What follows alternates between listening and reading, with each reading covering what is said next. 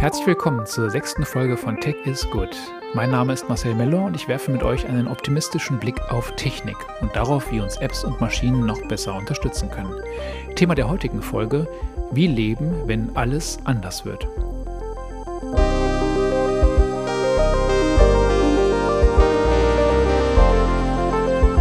Ja, hallo zusammen zur sechsten Folge. Das hat jetzt ja schon wieder viel länger gedauert, als es geplant gewesen ist. Ich habe mich einige Wochen nicht bei euch gemeldet. Woran lag's? Ähm, ja, wie so oft in diesen Zeiten, wenn jemand plötzlich abtaucht, so also war es auch bei meiner Familie und mir, uns hat Omikron heimgesucht. Es ging am letzten äh, Schultag vor den Ferien los. Wir wollten eigentlich in den Urlaub fahren. Der Urlaub ist dann ins Wasser gefallen und ja, wir hatten ganz schön zu tun. Es hat uns ganz schön beschäftigt, dieser Virus. Und ich habe vor zwei Wochen versucht, dann die nächste Folge aufzunehmen, aber das äh, ging noch überhaupt nicht. Die Stimme war nicht da, dafür aber der Husten.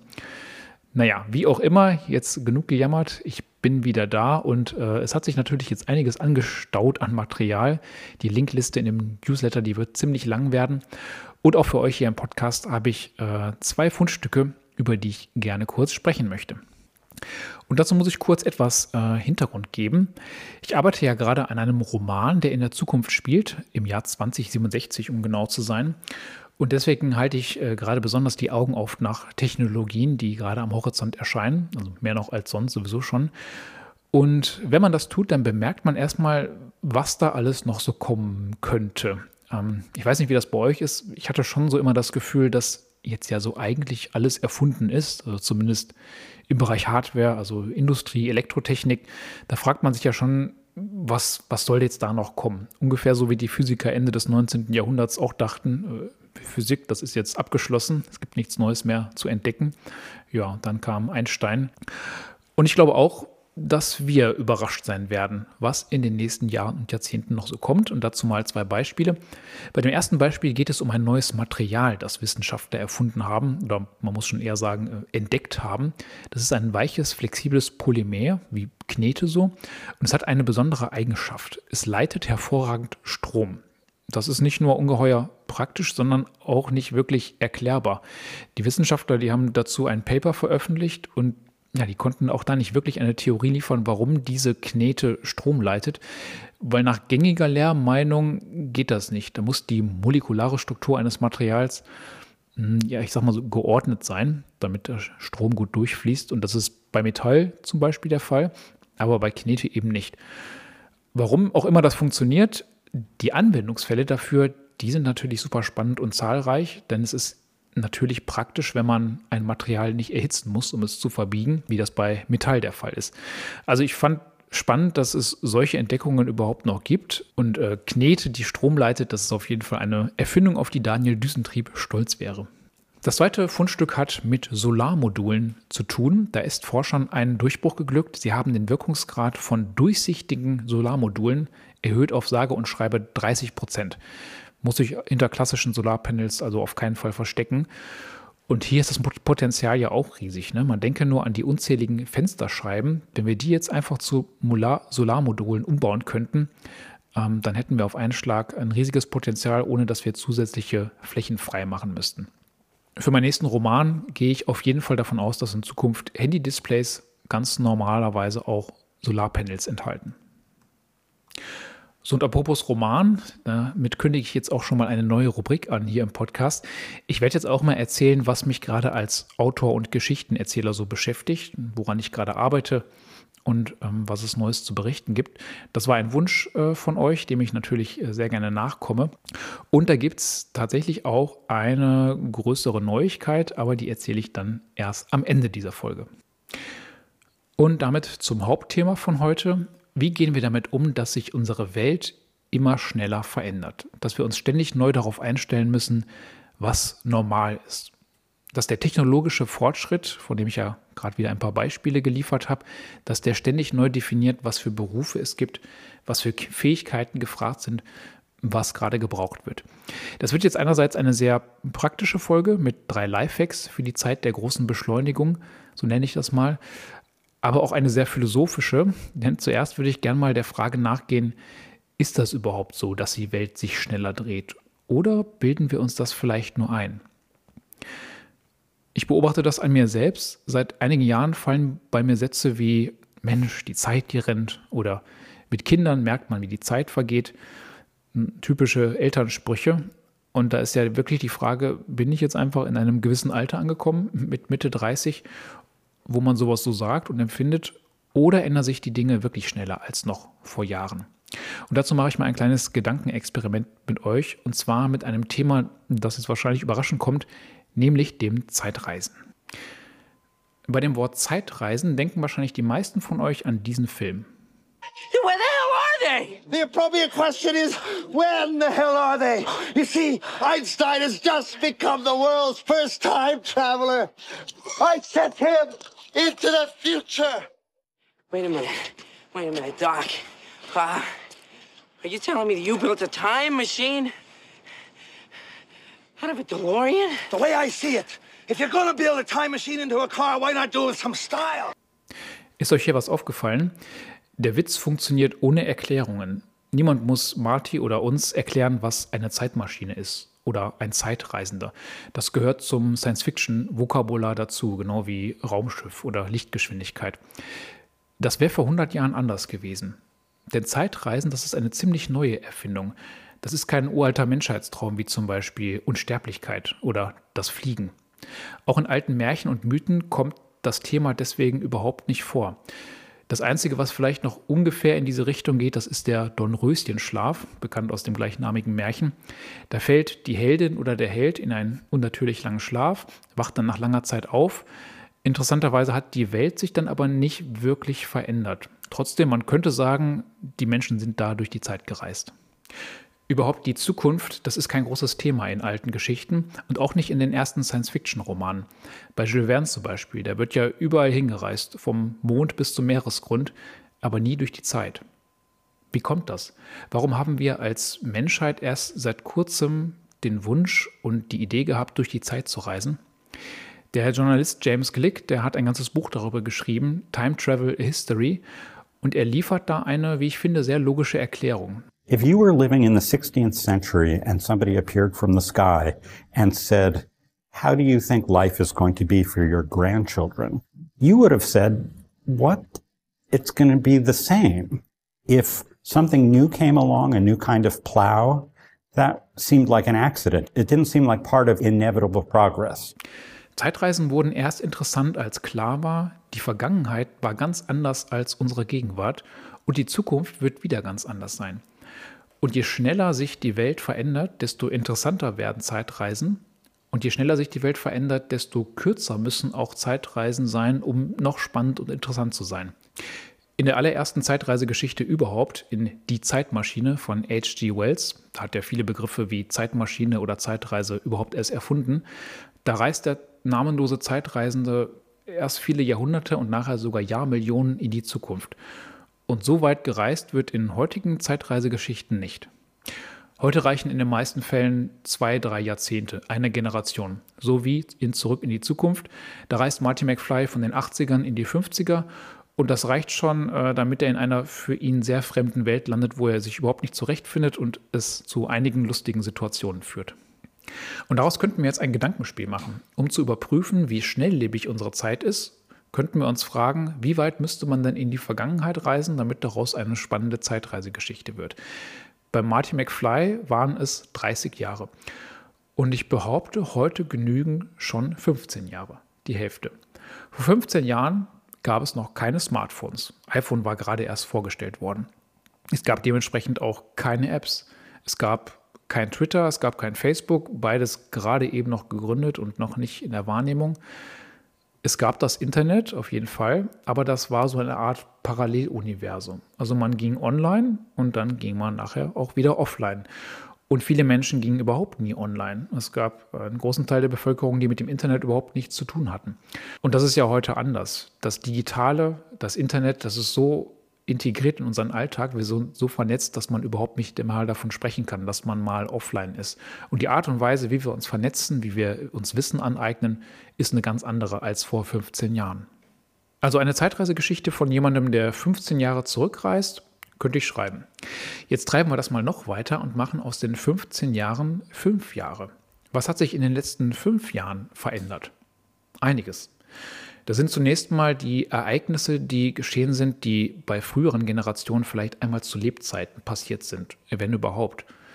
Ein Krieg in Europa, Naturkatastrophen vor der eigenen Haustür und natürlich eine globale Pandemie. Aber wir erleben auch Veränderungen, die sich eigentlich über Jahrzehnte lang angekündigt haben und jetzt auf einmal da sind, so wie die Abfahrt auf einer Achterbahn. Da fällt mir als erstes die Diskussion um den Klimawandel ein.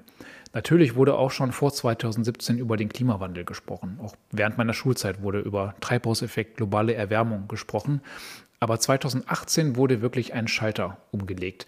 Das war das Jahr, wo auf einmal ein sehr heißer Sommer mit Extremtemperaturen das spürbar machte, wie sich das anfühlen kann, so eine globale Erwärmung, und wo Greta mit ihrem ersten Schulstreik die Fridays for Future Bewegung gestartet hat. Und seit 2018 hat die globale Erwärmung jetzt Millionen Menschen auf die Straße gebracht. Sie hat Regierungswahlen beeinflusst. Sie hat dazu geführt, dass sich Unternehmen gründen, deren Geschäftsmodell darauf basiert, den Klimawandel entweder zu verhindern ein Stück weit oder einzudämmen. Ähm, all das wäre vor fünf Jahren noch undenkbar gewesen. Und dann natürlich die Covid-19-Pandemie. Die hat ein ganzes Dutzend von diesen epochalen Veränderungen angestoßen und nochmal beschleunigt. Vieles bemerken wir jetzt gar nicht mehr. Zum Beispiel der große Trend Homeoffice. Das, was vor 2017 irgendwie noch so eine Nische war, ist jetzt Mainstream. Und ich glaube, wir vergessen manchmal, was das bedeuten wird, dass jetzt viel mehr Menschen von zu Hause aus arbeiten als noch vor fünf Jahren, was das für unser Berufsleben, für die Ausbildung und auch für unsere Innenstädte bedeuten wird.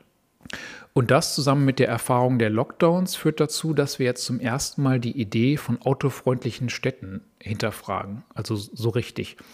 Volker Wissing hat dazu neulich was Interessantes gesagt. Die Städte haben längst einen Plan, wie sie damit umgehen. Als ich gesagt habe, wir müssen jetzt Ladeinfrastruktur aufbauen, haben die Städte gesagt, daran haben wir kein Interesse.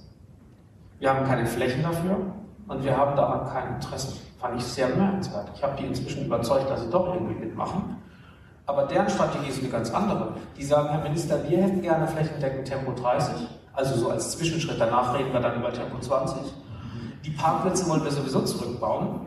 Die Hamburger haben mir gesagt, sie haben im Augenblick 800.000 Fahrzeuge in der Stadt, sie wollen auf 300.000 runter. Das wollen sie machen. Durch die, die, die, Rezepte der Städte sind doch klar.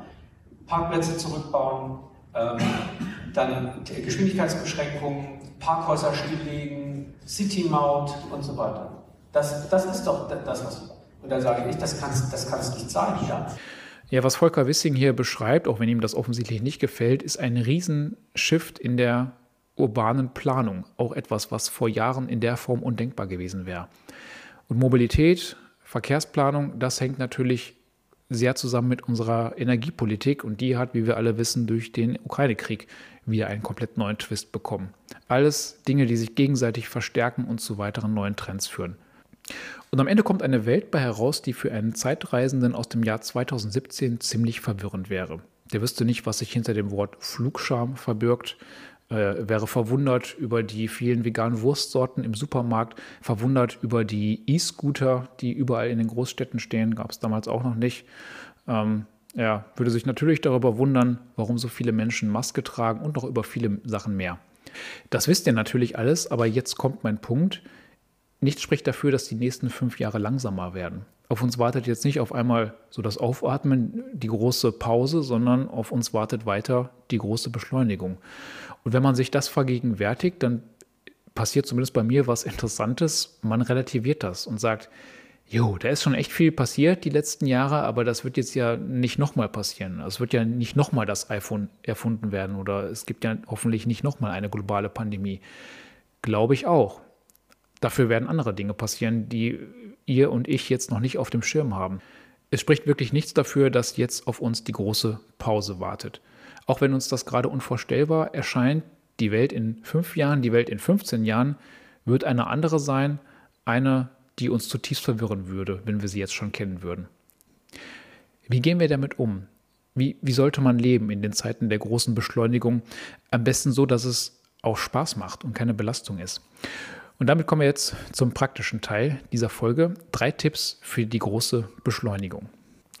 Intuitiv würde man jetzt vielleicht sagen, wenn die Welt sich schneller dreht, dann müssen wir halt auch schneller werden als Menschheit. Und wir müssen als Einzelne schneller lernen. Wir müssen schneller Berufsbilder erlernen. Wir müssen uns schneller adaptieren.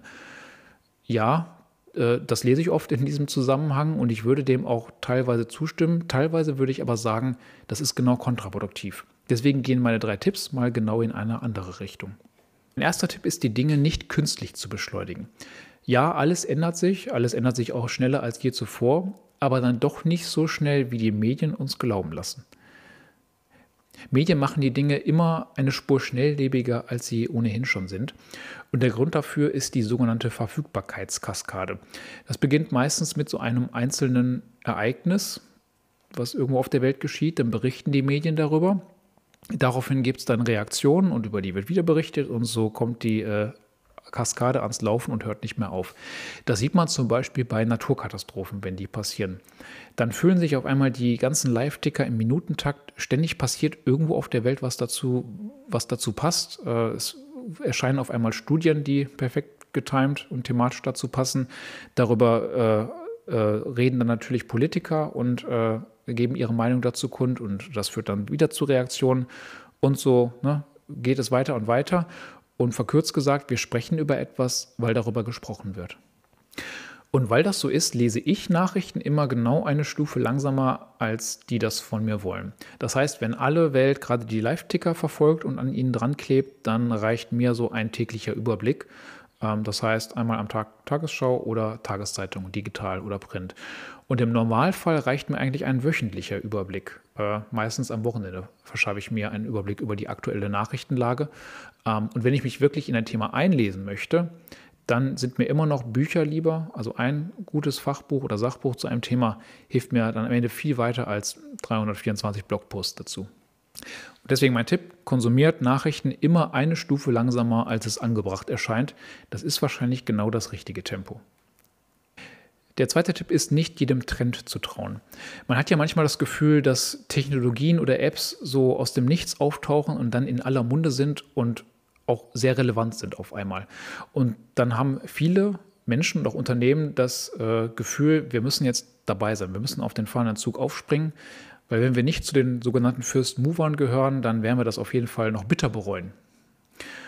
Und hierzu möchte ich erstmal eines sagen, alle Säulen des Digitalen, die wir heute so kennen, vom World Wide Web über Open Source Software, aber auch über künstliche Intelligenz, Big Data, das sind alles Sachen, die sich über Jahrzehnte entwickelt haben.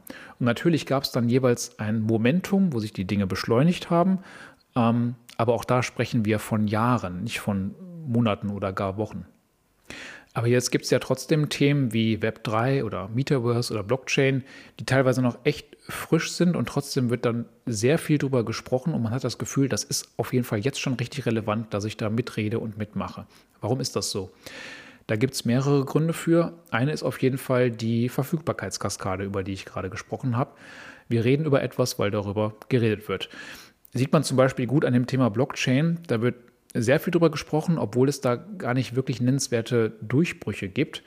Ähm, aber jeder hat eine Meinung dazu und äh, tut die auch kund und ähm, über die Reaktion wird dann wieder gesprochen in den Medien und so läuft die Kaskade. Zweiter Grund, FOMO, Fear of Missing Out. Das beobachte ich gerade beim Metaverse zum Beispiel sehr, dass viele Unternehmen sich da engagieren aus der einzigen Motivation oder der Angst heraus, äh, diesmal nichts zu verpassen, weil sie das Gefühl haben, es gab schon viele Trends in der Vergangenheit, wo wir zu spät dran waren und das passiert uns diesmal nicht. Obwohl es auch bei Metaverse nicht die großen Durchbrüche hagelt, dass das jetzt berechtigt wäre, ähm, sich da so zu engagieren. Es ist tatsächlich eher angstgetrieben. Und deswegen mein Tipp, äh, überlegt euch dreimal, ob ihr bei diesen Hype-Themen mitreden wollt und euch da auch emotional involviert. Wenn einen das interessiert, klar, das ist, komme ich auch gleich noch drauf, eine super wichtige Eigenschaft, sich die Neugierde zu behalten und äh, es kann sehr viel Spaß machen, sich mit so Themen zu beschäftigen, aber aus der Angst heraus, was zu verpassen, das wäre gerade in diesen Zeiten, wo ein Trendthema nach dem anderen aufpoppt, wirklich kontraproduktiv. Und damit komme ich zum dritten Tipp, langfristig planen. Es klingt paradox, aber ich glaube, dass wir besonders in den Zeiten der großen Beschleunigung langfristig planen sollten. Es war niemals fahrlässiger als heute bei seiner Karriere und äh, bei seiner Lebensplanung auf Hypes zu setzen. Denn Hypes haben auch immer einen Rückwärtsgang. Das sieht man an so Trend-Apps wie zum Beispiel Clubhouse, die wie aus dem Nichts aufgetaucht sind, aber dann auch sehr plötzlich wieder in der Bedeutungslosigkeit verschwunden sind. Trends sind super spannend, die sagen viel über die Gegenwart aus, ähm, aber planen sollte man nicht mit ihnen, erst recht nicht heutzutage. Im Gegensatz dazu gibt es Makrotrends, die gesetzt sind für die Zukunft, ähm, aber die so allgegenwärtig sind, dass wir sie gar nicht mehr als solche wahrnehmen. Und da gibt es vor allen Dingen zwei, der Klimawandel und die Eindämmung des Klimawandels und die zunehmende Automatisierung. Und das sind zwei Trends, von denen jeder von uns, auch jedes Unternehmen irgendwie betroffen sein wird. Da bin ich mir sicher. Manche sagen jetzt, also KI, äh, Klimawandel, ist da wirklich jeder von betroffen, auch beruflich? Ja, glaube ich schon. Ich sage mal jetzt ein Beispiel, äh, nehme nehm bewusst eines, was vielleicht nicht offensichtlich ist. Äh, Bäckereien, das Backgewerbe, eines der ältesten Gewerbe der Menschheit. Ähm, ich lese zum Beispiel von immer mehr Bäckereien, die sich von KI unterstützen lassen, was die Bestellmenge des nächsten Tages angeht. Äh, die KI kann aufgrund von Modellen dann sehr gut vorhersagen, wie viel Brot und Brötchen am nächsten Tag gebraucht werden. Und so kann die Bäckerei sehr viel Lebensmittelverschwendung und Ressourcenverschwendung vermeiden. Das war das Thema KI und Automatisierung. Und dann gibt es äh, Bäckereien wie Bäcker Schüren äh, aus meiner Region. Der hat seit Jahren eigene Photovoltaik- und Erdkühlanlagen und fährt damit in der aktuellen Energiekrise natürlich sehr gut und ist auch gut gerüstet für die Zukunft. Also wenn man das mal durchdenkt, dann bin ich mir sicher, jeder von uns ist irgendwie betroffen von Klimawandel und Automatisierung und kann das bei seiner Lebensplanung und auch seiner, bei seiner Karriereplanung berücksichtigen. Und das ist viel relevanter und zukunftssicherer als auf den nächsten Hype zu setzen. Was wissen wir über die Zukunft? Nicht viel, ehrlich gesagt. Der Historiker Yuval Noah Harari schrieb einmal, wenn jemand die Welt des Jahres 2050 beschreibt und diese Beschreibung klingt wie Science Fiction, dann ist sie wahrscheinlich falsch. Wenn sie aber nicht wie Science Fiction klingt, dann ist sie garantiert falsch. Keiner von uns hätte 2017 geglaubt, was die nächsten fünf Jahre bringen werden, und es spricht nichts dafür, dass die nächsten Jahre irgendwie langsamer werden. Das kann manchmal anstrengend sein, diese Zeit der Beschleunigung. Zumindest empfinde ich das so. Aber es kann auch Spaß machen. Und es muss auch Spaß machen, denn sonst werden wir in diesen Zeiten nicht glücklich werden. Wir müssen uns die Freude am Neuen, die Neugierde bewahren. Aber ich glaube, das gelingt nur, wenn man sorgsam filtert und sich genau überlegt, wo man wirklich mitreden möchte. Vielleicht ist das die wichtigste Fähigkeit für die Zeit der großen Beschleunigung. Das waren meine Tipps. Jetzt würde mich interessieren, wo stimmt ihr mir zu, wo nicht? Wie geht ihr selbst damit um, dass die Normalität sich ständig verändert? Schreibt mir das alles gerne in die Kommentare oder meldet euch bei mir. Ich bin sehr gespannt.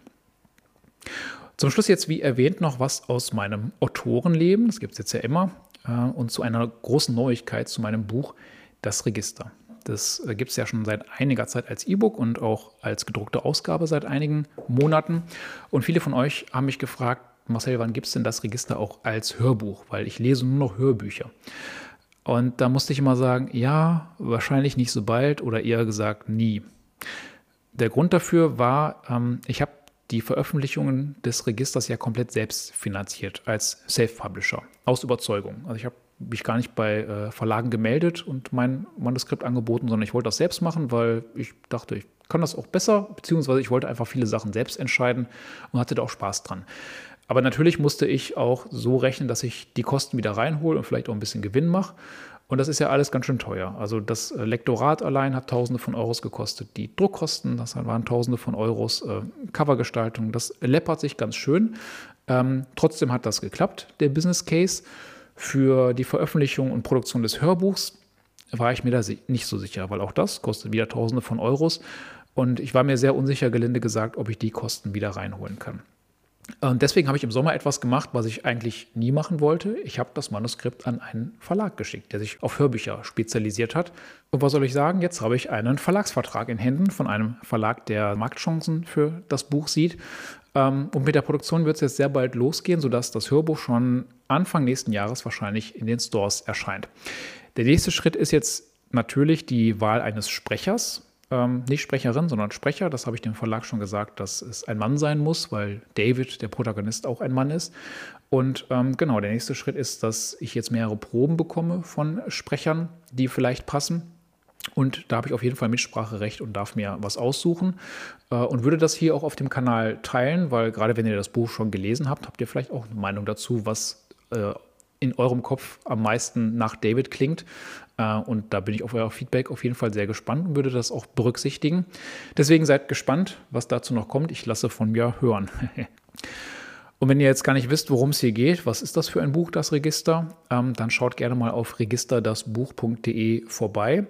Da wird es in Bälde auch eine Warteliste geben, wenn ihr also sagt, das, das ist was für mich. Äh, das Hörbuch würde ich dann gerne kaufen oder über eine der Streaming-Plattformen wie Spotify hören. Das wird auf jeden Fall auch möglich sein. Dann könnt ihr euch da eintragen und dann kriegt ihr eine Mail, wenn es soweit ist. Ja, und damit sind wir am Ende dieser Folge angekommen. Äh, gut, dass die Stimme bis hierhin mitgemacht habe, aber jetzt spüre ich so langsam, äh, dass es Zeit ist, sich zu verabschieden. Ähm, danke fürs Zuhören. Ich hoffe, es hat euch Spaß gemacht. Äh, wenn ihr Feedback habt, wenn ihr ähm, weitere Tipps für mich habt oder vielleicht auch Dinge, wo ihr die Dinge anders seht als ich, ich freue mich über jede Art von Feedback. Schreibt mir gerne über Twitter oder über E-Mail. Das sind die beiden Kanäle, wo ihr mich am besten erreicht. Und dann sage ich mal, bis zum nächsten Mal. Habt noch eine schöne Woche und vor allen Dingen bleibt gesund. Macht's gut.